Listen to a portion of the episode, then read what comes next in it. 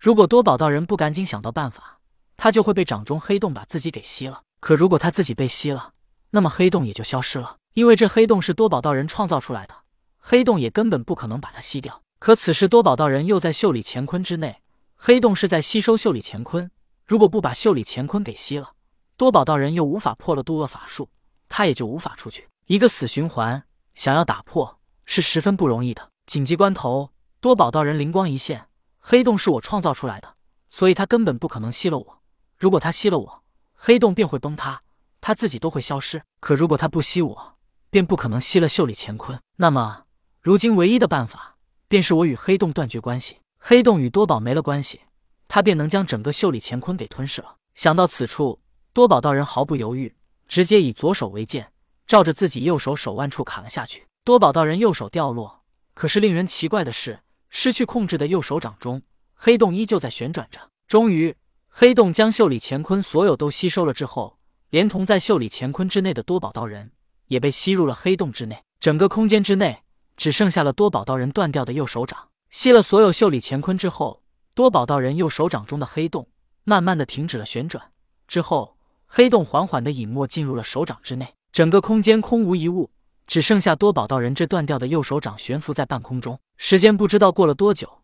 突然，一道人影从悬浮在半空中的手掌中飞了出来。之后，多宝道人伸出断掉右手的胳膊，悬浮的手掌仿佛拥有意识一般，又飞回到他的身体上，与他的胳膊融合到一起。手与胳膊重新融合到一起，多宝道人伸出右手看了一下，握拳又松开。此时，这右手可以说是他的，但又可以说不是他的，这是一种非常玄妙的感觉。此刻多宝之所以还能操控自己的右手，是因为这右手本来就是他的，黑洞也是他释放出去的。但他当时切断了与右手的关系，这手也就不能说是他的了。呵呵，多宝道人不知道现在自己是该兴奋还是该丧气。兴奋的是，世间恐怕还从未有人如此做过，将自己身体的某一部分炼成法宝。对，多宝道人如今的感觉就是如此。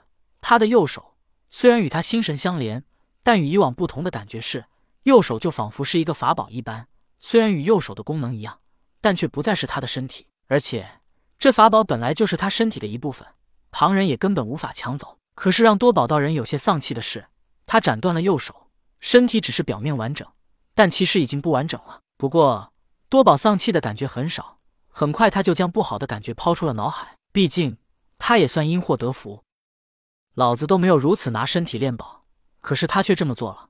可以说他便是这世间第一人。多宝道人暗思：怪不得当初我会想到女娲造人，第一个造出的是无姓之人。原来这注定我要在某些方面要做第一人。多宝又忍不住感叹道：“还好当初我在离开八景宫之前，主动恳求老师传授我炼气之法，难道就是为了今天吗？看来冥冥之中自有天意，一饮一啄皆是因果。”此时，多宝道人又摊开右手，只见他的手掌中缓缓涌出一个透明的圆团。圆团在多宝道人右手掌中旋转起来，接着瞬间便把多宝道人右手给全部包裹了起来。一掌便是一个世界。说罢，多宝道人用右手轻轻的一挥，渡厄真人的衣袖便被吹开，他很轻松的变出了渡厄真人的袖里乾坤。正在温养元神的渡厄真人一惊，看到立在他面前的多宝道人，他急忙感应了一下自己的衣袖之内，空空如也，衣袖也只是衣袖。渡厄真人并不在意，他的袖里乾坤只是法术。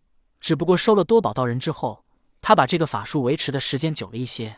如果他想，还是能轻松的施展袖里乾坤。渡厄真人并不在意法术消失，而是很疑惑多宝是怎么打破他的袖里乾坤。多宝道人也算因祸得福，所以此时的他对渡厄真人反倒没什么愤怒的感觉，而是脸露笑容道：“道友，我已经破了你的袖里乾坤。”渡厄真人面色不变，虽然他有吸人魂魄的窍中二气这样的法术，可如今。这法术其实还没有他的袖里乾坤强大。吸人魂魄的窍中二气，吸的最主要是阴阳当中的阴，因为人的灵魂属性为阴，窍中二气只能吸人魂魄，只能吸一种。